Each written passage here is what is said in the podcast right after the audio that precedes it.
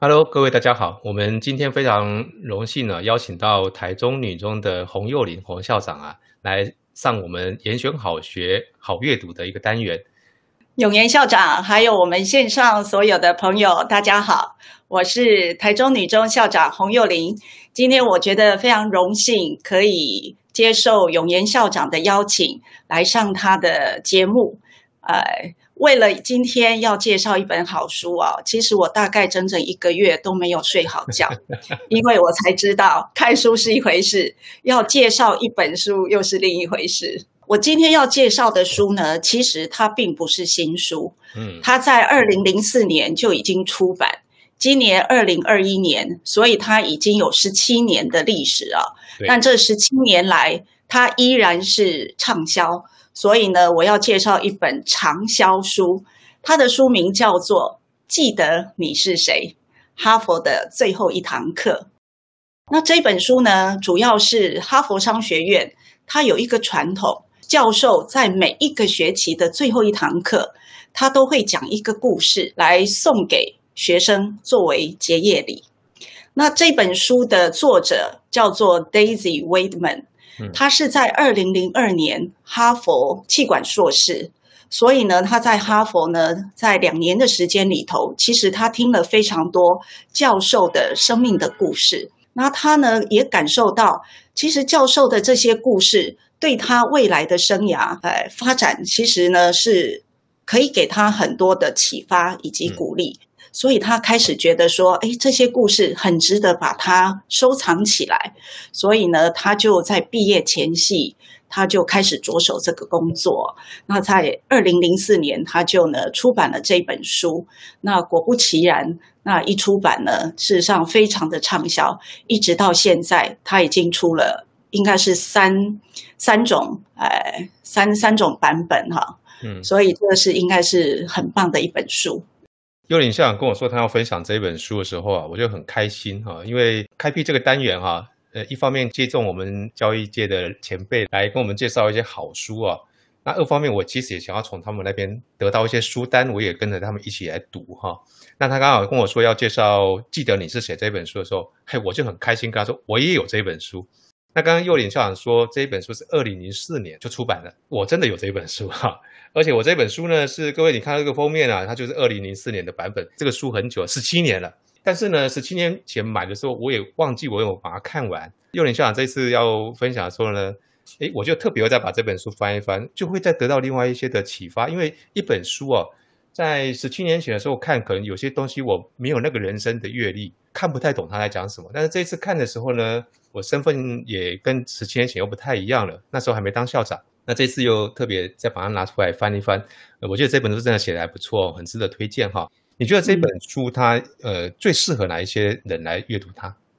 这本书呢，主要的目的当然一开始就是教授要送给所谓的这一批哈佛。哎，商学院的学生哈，他们都是社会的精英，可能呢在还没有毕业，大概就有三个、五个工作在等着他们，所以教授们必须在他们离开学校之前，给予他们一些忠告，因为呢，他们未来即将呢都会是在各行各业的领导者。那除了是教授的生命经验的。分享，其实呢，我认为这本书不是只有给所谓的这些精英，它事实上呢是非常适合各个年龄层，因为每一个人他所面临的，包括我们永恒的一种追求，比如说我们为什么活着，生命的价值，怎么样才能够得到快乐，等等这些。所谓哲学性的问题、生命价值的问题，其实在这本书里头呢，大概也都有去提到。所以我觉得它更适合，不管你现在是求学阶段，或者是你刚踏入社会，或者你现在已经在你的职业，或者你自己本身也是一个创业者。我相信不同的生人生阶段里头，会有不同的一种。想要追求的答案，那这本书，哎，非常适合各个年龄层来读。刚刚有言校长也提到，哈，十七年前他就是已经拿到二零零四年版。那其实我也深有所感，就好像呢，我们日本茶道里头有提到一个叫一期一会，有的时候看到一本好书，你会浑然忘我，整个完全都沉浸在那里头。嗯、这一本书是我半年前所阅读的书啊，我记得它就是陪伴那一段在疫情呢非常严峻的时候，那也没有什么样的社交活动，你第一能够做的大概就是。回到家里，然后拿着一本书，慢慢的去阅读。所以呢，这这本书给了我非常多的一种嗯生命的沉淀，或者就是说给给予我一些启发。我也非常认同永言校长刚刚所说啊，十七年前，哎，永言校长就已经看过这本书。那我是十七年后我来看这本书，我就觉得更能够去体会。哎，这些教授们他们所提到的一些哎故事啊，我就非常有所感。所以呢，我认为这本书非常值得推荐给所有的朋友们。其实一本好书啊，它是不分年纪的。虽然这本书我在二零零四年的时候就已经呃拥有它了，但是我相信我那时候看它，跟现在我再重新再读它哈。我想，我相信两个阶段读的心境是不一样的。我们这个年纪来看，有这个年纪的体会啊。然后是 我们的学生他来看，我觉得他应该也会有他那个年纪的体会。接下来我就要麻烦那个幼龄校长啊，那这本书我觉得真的很棒哈。那是不是先请你啊？今天跟我们呃，因为他总共有十五位教授分享的故事，我们今天当然时间上不可能把这十五个故事都跟呃各位呃观众跟听众来分享，受限于时间了哈，我想请幼林校长先就这本书的一个整个一个概概率的架构跟我们稍微介绍一下，然后我们来挑两则故事来跟大家分享，然后顺便我们聊一聊我们读完这本这个故事的一个感想，好不好？好的，好的。这十五个故事呢，作者大概把它分为四类、四大类别。一个是开拓视野，那第二个是管理自我，第三领导他人，第四建立原则。那我就先来分享哈，一则我其实看了非常有感的。他这篇故事呢，它的标题叫做《离死亡最近的一刻教我的事》。那他提到呢，主要是有一位教授，柴库马教授，他本身呢是一个工程师，非常顶尖的工程师，同时他也是拿到决策学士博士啊。那他其实在哈佛商学院教书，师生关系非常好。这位教授不仅仅是学术方面呢非常顶尖。他也是一个成就非凡的登山专家，嗯，所以呢，他经常一年的时间有一半，他其实是在跟朋友一起登山。是，就在有一年的时候，他跟他的朋友一起去啊攀登喜马拉雅山。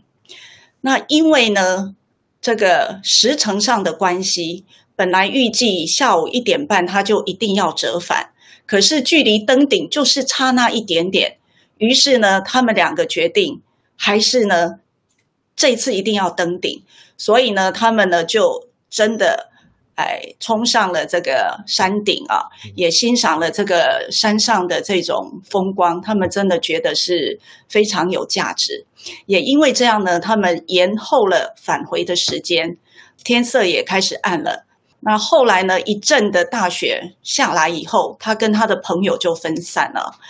那他在描述。他跟他朋友一分散以后，他就以非常高速的速度一直往山下滑下去。因为他自己是登山专家，其实他知道怎么样让自己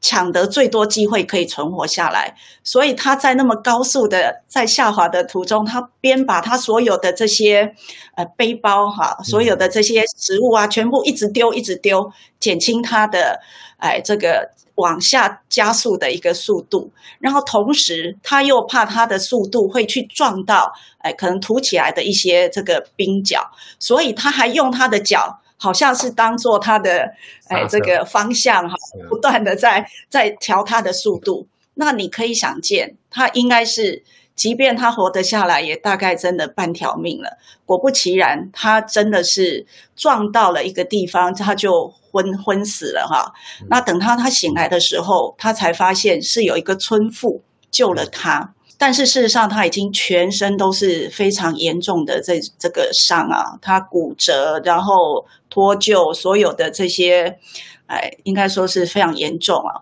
那这个妇人后来还花了三年时间把他背到山下有医院的地方来救救治他。他在这一段的疗伤的过程里头，他就突然去反省，其实他是多么幸运的一个人。像他一起登山的伙伴就没有这么幸运了。嗯。那同时也这样子的一个机会，他就开始去回想他的童年，他的家庭，他的家人那么支持他继续接受教育，所以他在大难不死之后，他除了到美国继续去升学以外，他一直在思考他怎么样回馈给这个村庄的村妇。后来他决定就是要为这个地方盖一所学校，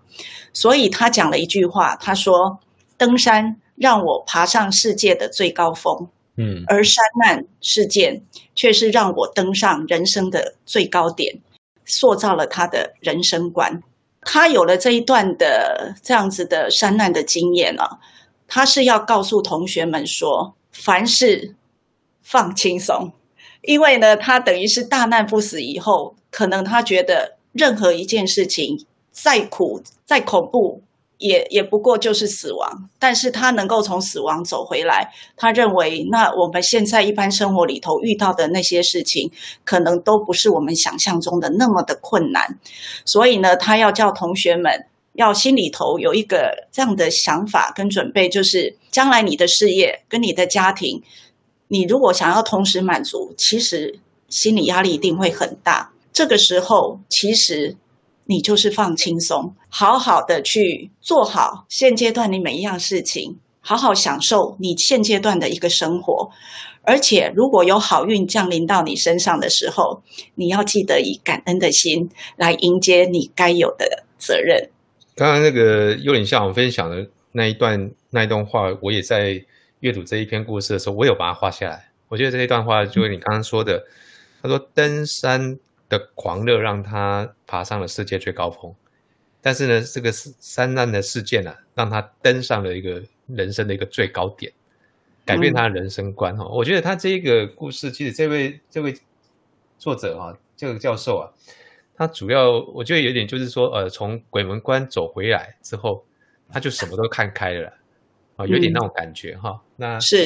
他会觉得说，人生其实也不过就是如此嘛。你只要有一天活在世上，就是赚到了。所以他有一点点是那种感觉。嗯、但但是就是说，要怎么样去好好把这个人生过得充实哈？有一段情节，我觉得哎，还蛮感动的，就是你那个村妇哈，就背着他走了三天三夜的那一位村妇啊，就把他带到那个另外一个大村子的那个医院去就诊那个哈，嗯。素昧平生，但是扛着他走了三天。是，我觉得这一个这件事情，在一个在都市里面生活的人，可能会被这个东西感感动到。所以他在这个故事里面，他提到说，呃，其实我们很多的成功是来自于幸运嘛，吼，或者是有贵人。对，我觉得这个村妇对他而言，其实真的就是生命的贵人。对，就是如果他昏昏死在那个。山脚下，嗯，而这个村妇也没有及时发现，而还愿意背着他去找到医院来救治他。当然，我们可能就不知道哦，原来还有一个这位教授。对，所以，所以确实，我我觉得生命里头总是会有一些贵人，在我们最需要的时候给予我们一些帮助。那有时候我们到底，有没有常常去回想，他就是我们生命的贵人？如果没有他，可能没有我们今天。所以这确实是要让我们也常常要去哎回想，或者是要去感谢我们生活周遭里面的这些曾经帮助过我们的人。对，看了这一则故事之后，有没有一些你的人生生活的经验跟大家分享？因为这个标题哈、啊，濒临死亡所教我的是，其实我有，我觉得我生命里头有一个，我真的觉得我真的是濒临死亡。九二一的那一个 那一个九二一啊啊，那个凌晨，是我我觉得哈，因为那个时间点我刚好是才才准备要入睡而已。哦，是。而我先生那时候还在加班哦。嗯，嗯。我们那时候都才三十几岁，我我的老大才一岁多而已。我想大家都有印象啊，九二一那一次大地震，我我们都可以听到大地的声音，整个发出那种轰轰轰轰那种声音。嗯、我不晓得永瑛校长有没有印象？我觉得我，我已经搬来台中了。嗯，哦，是哈，嗯、所以呢，我就因为我房间的那个书架已经塌下来了，倒倒下来了，于是呢，我就赶快抱着我的小孩，跑到客厅，躲在我的餐桌底下。那我抱着小孩躲在餐桌底下的时候，我看到的墙面刚好是我的一面落地的镜子，所以其实我是看着我的样子，躲在躲在这个餐桌下的那的形象啊。那因为呢一直不停，我真的感觉到，可能我就是准备要死亡了。因为呢这个地地震摇晃的那么样的，那我我在那一个刹刹那哈，我有一种。很多的懊悔就一直跑出来，我就那种懊悔，就是说我来不及跟我的先生说再见了，然后我来不及跟我的爸妈说再见了，我来不及跟我我的爸妈、我的先生啊，在以前可能会有很多觉得你你应该跟他们讲的一些感谢。其实突然发现我都来不及讲了，那个时时候我其实非常非常的难过，我觉得我可能就会像那个庞贝的古城，就就被呃淹埋在在这样子的，然后最后呢，只是好像哦、呃、被被找到的时候已经是一个怎么样？那时候我的感受是觉得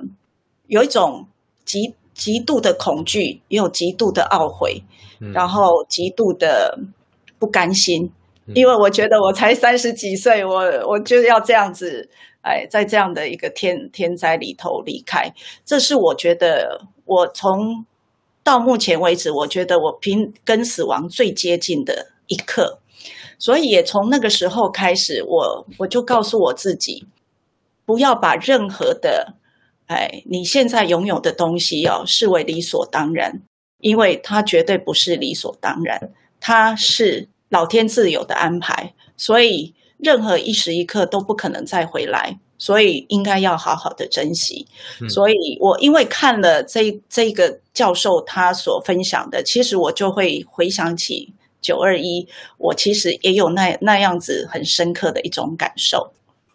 不自然的每一个人都有濒临死亡的经验哈，但是我觉得刚刚您提到就是说，哎、嗯，换一个用感恩的心情去。看待你身边周遭的或发生在你身上的事情，我觉得那样子会让你的生活过得更好。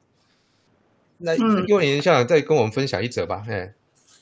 好啊，哎，这一则其实我也觉得我自己也很有感觉啊。嗯，哎，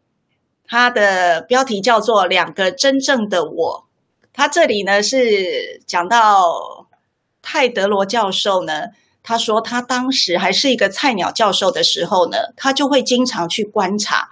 这些经验老道的教授到底是怎么跟学生在互动。也就是说呢，除了要建立很好的个人的教学风格，除了专业以外，到底要把自己坦诚到什么样的程度？那后来呢，就有一位呢非常位高权重、名满全校的教授告诉他说。你要创造，而且要维持你上班时间的你跟下班时间的你的差异，嗯、而且维持身份的平衡。那这个到底是什么意思呢？它就是说，白天的你，其实你还是要展现跟你的原来的性格很接近的一种风采。那这种风采，或者你的这种人格特质，本来就是你有的，所以呢，你只要好好的在在培养，展现在工作场合上，这个不是叫做造假。嗯，好，那所以他就说呢，其实你的公领域的你跟私领域的你，你你可以呢把它视为它中间会有一道纱帘。嗯，那一开始你这个公领域的你的这种风采。是你本来就有，但是呢，因为在在一个也许大家都还不认识你的场合里头，你可以好好的把它发挥出来，一直到你跟学生或者跟你的这些呃这个教授呃同侪们已经渐渐熟了以后，你可以慢慢的去显露出在纱帘里的你。那他呢，这个教授也提到啊，他就说，其实很多那呃有些人是这样，他的。哎，公开的自跟私领域的自己其实是很不一样的。比如说，他曾经举过像卡内基，他说卡内基呢，他本身的课程是叫人家不要崇拜金钱，可是呢，卡内基他自己的工厂的员工，他是给很低的工资，他是会打压工会，可是他个人就会坐享很多很高的利润，所以呢。你会觉得他的课程哈，他他所传递给人的，跟他私底下的其实看起来是截然不一样，甚至是完全相反。嗯，那这是一种例子啦。那当然也有人是另外一种例子，是至少就是公跟私领域的自己。是比较接近的，像他也有提到一位，呃，以前我们那个照相照相机非常有名的公司哈，柯达的执行长伊斯曼，他呢表面上在商场上他是非常的剽悍，而且争强好胜，然后作风非常严厉，可是私底下的他呢，其实不太讲话，嗯，呃，但是却是非常的慷慨，他也愿意去赞助很多的这些非盈利机构。他有一句话，他就说：“我们从事的工作决定我们的财富，嗯，而我们从事的闲暇决定我们的性格。所以呢，这位教授就认为，至少像伊斯曼，他可以在公跟私之间还维持一致性。好，对于他自己个人，他我可以为了赚钱，这是我公领域，但是呢，我也认为。”哎，我愿意去捐助给别人，那这是这是我个人一种人格的显现。所以呢，在这里啊，其实我就会特别的感觉到，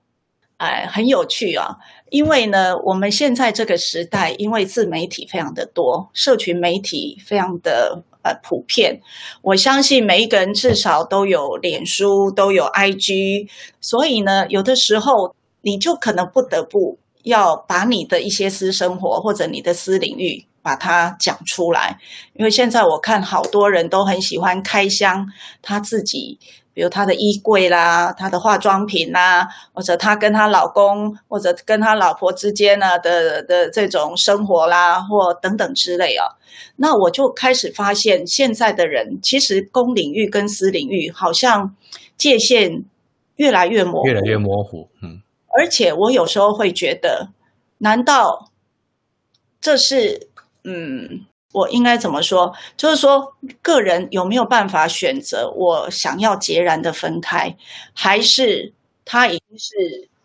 不可逆的一种现在的社会现象？如果一个人我不用脸书，我也不不 IG，我也不用 IG，好，嗯嗯，那是不是你就是注定？哎，默默无闻，所以我我一直是觉得，如何维持你的公领域跟私领域之间，还是要有一道纱帘，还是要有一个适度的界限。这个是我我觉得我也一直在在思索了哈。嗯，哎，就是怎么样能够稍稍保有自己的一些隐私生活。嗯，但是，哎，作为有时候作为一个已经算是半半公。众人物，有时候你你自己的一些言行举止又要哎符合社会对你的一个期待。我觉得现在的孩子们呐，哈，哎，就像我孩子，他们其实不用脸书，他们虽然有 IG，几乎也不太发自己的 IG 限动。我就问说为什么？其实他们也告诉我说，其实看了同学常常拍。哎，跟男朋友出去玩啦，或者呢，哎，这个这个显露自己很棒的身材啦，啊，或者是去吃一顿大餐，其实会让他们觉得心里头好像就是怪怪的，可能是不舒服吧，或者是有一些嫉妒吧，啊，所以我我就发现，其实这个也可能是年轻人不快乐的一个来源。所以我我觉得这本这这个故事，其实虽然这教授也已经是十几年的的这种啊，但是我们现在再来看这样子的故事，其实还是是可以让我引发我们很多的思考。对，有点像提到那个在一些社群媒体上面去揭露了个人的生活哈。对，所以其实刚刚你讲到一个说，大家看现在看点书越看越不快乐哈。有两种，一个是你每一次看到人家的都是他光鲜亮丽炫的那一面比较多吧，比如说吃美食啦，然后他他去哪里玩啊？像这一阵子那个防疫的原因，我叫学生不要到处乱跑，我自己也不敢到处乱跑啊，所以我大概就是上班 下班上班下班，然后我看到有些朋友他们呃去一些外面的景点玩哦。啊，我看的时候，其实那个心情是怎么样？我不知道，我不知道你你的感觉。五味杂陈，觉得为什么他们可以？对，然后廉价的时候，我想，哎呦，我也好想出去走一走哈。对，呃，那都会啦。所以其实有些时候，人家在说这个心理学，他们在看说，不要看多了之后，以为大家无时无刻都很快乐，其实没有，那个都是一一些画面的铺陈出来的东西而已。好，所以呃。但是有的人就看不懂啊，以为说那个就是每一个人都很快乐，只有他不快乐啊。对，所以有些东西我觉得，呃，适度看一看就好，不用不用去想太多啊。嗯、那嗯，这个教授他其实有一段话，我也觉得我看了还蛮有感觉的哈。他他其实你刚刚有提到一个，就是说他说，呃，他用纱帘来来比喻嘛哈，就是说你的内跟外，嗯、就是你你要揭露在外面的跟跟你要。保留的，它其实可以用一个纱帘，就是说你可以选择说我要多少的东西要渗透到外面去，啊，嗯，但是他我记得他这一篇故事后面他有讲一个，就是说他比较不主张的是，你千万不要去在你的内跟外中间隔一道所谓的砖墙，嗯，砖墙就没有办法流通了。也就是说，他这个如果你是把你的内外用一道砖墙去隔开的时候，就是你的内。跟外是完全截然不不流通的，那你就会变成可能会所谓的双重人格啊。对，你你要表里完全不一致。对，那其实他说这样子你自己会活得很痛苦，是，就是你要在人外呢，要要装的一副是跟你原来的性格都完全不一样的东的一个表现。其实我觉得那个除了让人家觉得说这个人是有距离的之外，其实我觉得那个人、嗯、那个伪装的那个人呢，他。返回去，在他的生活里，我觉得他是痛苦的。对，我也相信，因为因为你为了要，也许是在公公场合，呃，公共场合里头的光鲜，或者是成功，或者是哎种种的这种很强的哎这种表现，可是你可能要牺牲很多你自己。或者你自己的家人呐、啊，所以我我事实上没错，刚刚永元校长所点到的确实，所以为什么我对沙莲这这个意向，我就觉得特别的棒。也就是说，基本上你还是是表里如一的，对，只是就是说你可以顺着哎对方跟你认识的深浅来决定，你可以慢慢的去揭露你更多你的内在的哎自己。对，那我就觉得，哎，这样是很棒的啊！就像呢，哎，我也常常会觉得，哈，现在年轻人有的时候会，比如说，尤其比如说刚新生啊，那好不容易同班同学啊，慢慢熟了，那你一开始会觉得，哎，他，哎，这个同学跟我很合得来，我就开始可以跟他掏心掏肺讲非常多的事。那后来呢，发现口风不紧。啊，你跟他讲的小秘密，他已经传传传传，都已经好多人都知道了。那你个人又受到伤害，所以像类似是这样子的，在一开始的时候，或许同学们也可以适度的，在依照你跟这个同学的熟悉的程度，再来，嗯，让让同学，让你所谓的闺蜜吧，或者你的好朋友认识你更多，而不是一开始就掏心掏肺的讲。结果呢？你告诉他绝对不能跟别人说哦。可是当你说这句话的时候，你大概就要心里有所准备。黑喜伯科林哎，刚刚又仁有说他是年轻的时候问那个年资深的教授说，你要要揭露多少嘛，哈，嗯，对，要揭在你的学生面前哦，揭露多少，因为他跟我们一样都是老师了哈，老师他每一年都会带到新班，嗯、我现在也常常跟一些老师分享，你到底要跟你的学生揭露多少，什么样的关系是师生的关系呢，还是朋友的关系？当然每一个人的解读不一样了哈，我个人是认为了哈，老师他基本上是亦师亦友，但是我认为他是师为重。友是那一种亲近的关系，但是你还不是可以跟他当朋友，哎，我觉得还是有一些区别的，嗯，先师再友，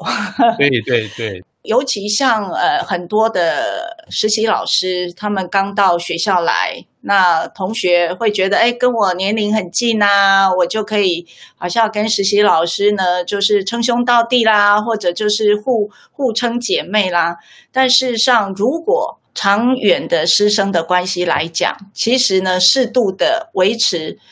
老师跟学生该有的一些分际的这种关系，我觉得是是比较未来才能长久走得长啦。所以，可能我们也都会常常提醒，如果是刚刚踏入哎学校啊，是刚开始教书的老师，务必一定要能够掌握跟学生之间的分际所在。呃，像这位教授，他其实我看到他的分享里面，他也是说，他他有建议说，一开始的时候啊，你面对那个素素昧平生的的学生啊，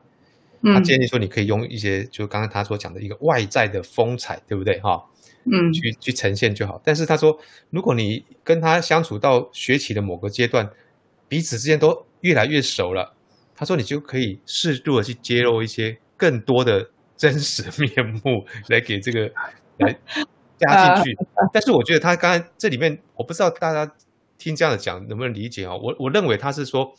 其实只是加上去，而不是完全不一样的东西。嗯，因为他刚刚讲一个纱帘嘛，纱帘就是有点像是一个滤网啊，我能够过滤多少过去，过滤多少过去是看你跟他的关系。我们常说交浅不言深嘛，啊，你交浅言深，其实跟你讲话的人也觉得很奇怪。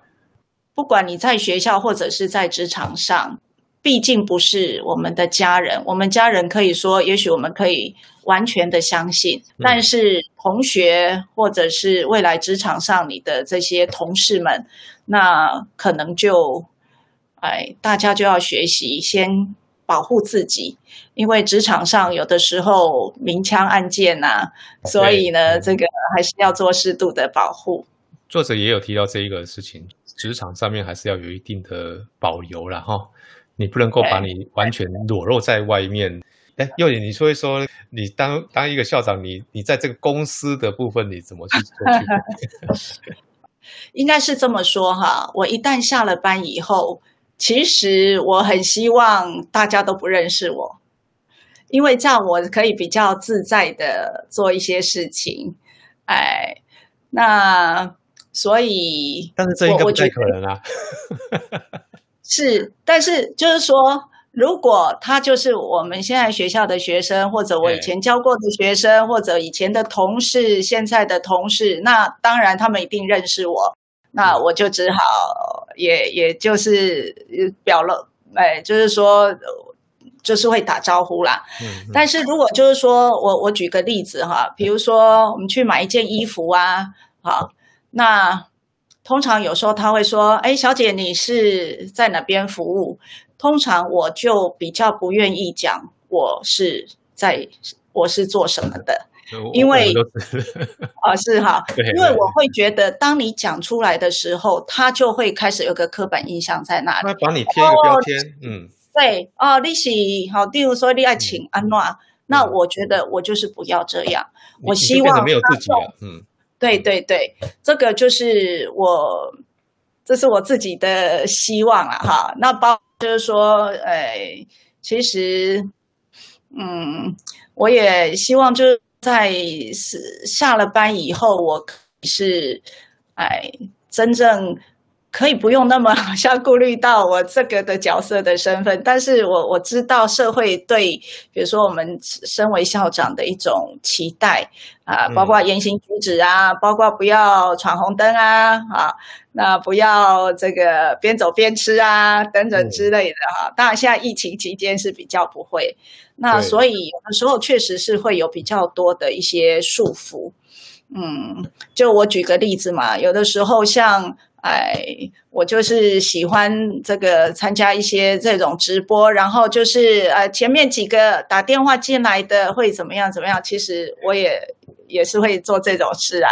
因为就有时候觉得好奇呀、或者觉得这是一个参与啊，我也很有兴趣。所以有的时候，哎，这个平常其实我就不会让学校。的人会了解说，哎，其实我也有这种嗜好，但是当然哈，有时候你适度的揭露，我觉得也也有一个好处是，老师们或者同学们会觉得，哎，跟跟校长还蛮接近的。嗯嗯，我我举一个例子哈，前一阵子呢，就是我们要拍那个 TED TEDx 台中女中，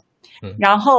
我们要拍片之前，因为我要跟一个同学呢对话。那我说，哎呀，同学，你都没有化妆，我我就拿出我的口红，好，我就我就帮他画了哈。哦，我边画呢，我就说，哎，我拿我给你用的这个口红，你知道吗？这个是全世界呢，哎。他我就说，这支口红呢，是号称全世界每三秒就卖出一支的口红，结果你知道学生说啊，校长你你怎么也也这么懂这样子哈、啊？所以呢，他们突然就觉得跟我的感觉是很接近的，因为呢，女孩子爱漂亮，他们常常会看一些 YouTuber 在卖一些什么东西呀、啊，啊，又便宜又好用的。那我也分享，我觉得很好用，而且是这个非常畅销。他们就会觉得是说，好像校长跟我之间其实是，哎，好像是有一些可以共同聊的话题。所以，当然这个的前提之下是说，我已经跟这些同学呢，这个有有共识的一些经验，因为我们常常为了 TED 的事情在开会啦，或者是拍一些片做宣导，所以就就是会慢慢的揭露。哎，我的一些嗜好也好啦，或者是我的一些兴趣，所以我只能就是说，嗯，确实会有一些身份上的包袱啦，我我觉得有啊，呃，所以我有时候常常会觉得，假日我如果能够到一个都没有人认识我的，那我就可以自在一点，这这大概就是我的感受。我个人觉得说。私生活的部分不必把每一件私生活都揭露出来给别人看，哦，我觉得即使适度的保有自己，我觉得是好事啊、哦。我觉得这个作者他在这一篇故事里面，他有一段话我也念给大家听了。他说：“如果你能够分开公司生活的话，哈，他能够帮助你在家庭跟职场哈更加的游刃有余，哦，而且呢，他能够培养你呢。”互不干扰的生活能力跟工作实力，诶，他提到两个向度，一个是生活能力，一个是工作实力。哈，其实这个作者，我觉得他虽然说讲表里如一，他他还是认为还是要有保有一些的自己个人的私生活。啊，他也不赞成说你把你自己私生活完全揭露。嗯、今天非常谢谢那个呃幼林跟我们分享这两个故事哈。好，那最后幼林还有没有什么话要跟我们？观众跟听众再说的，嗯，哎，我今天推荐记得你是谁。其实我由衷的希望各位呢可以去借书或买书来看。其实，在我们人的一辈子里头，我觉得不断的去认识自己、接纳自己、爱自己，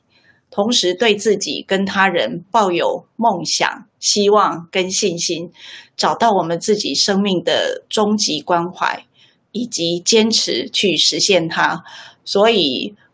我愿意强力的推荐这本书，也希望我们每一个人都永远记得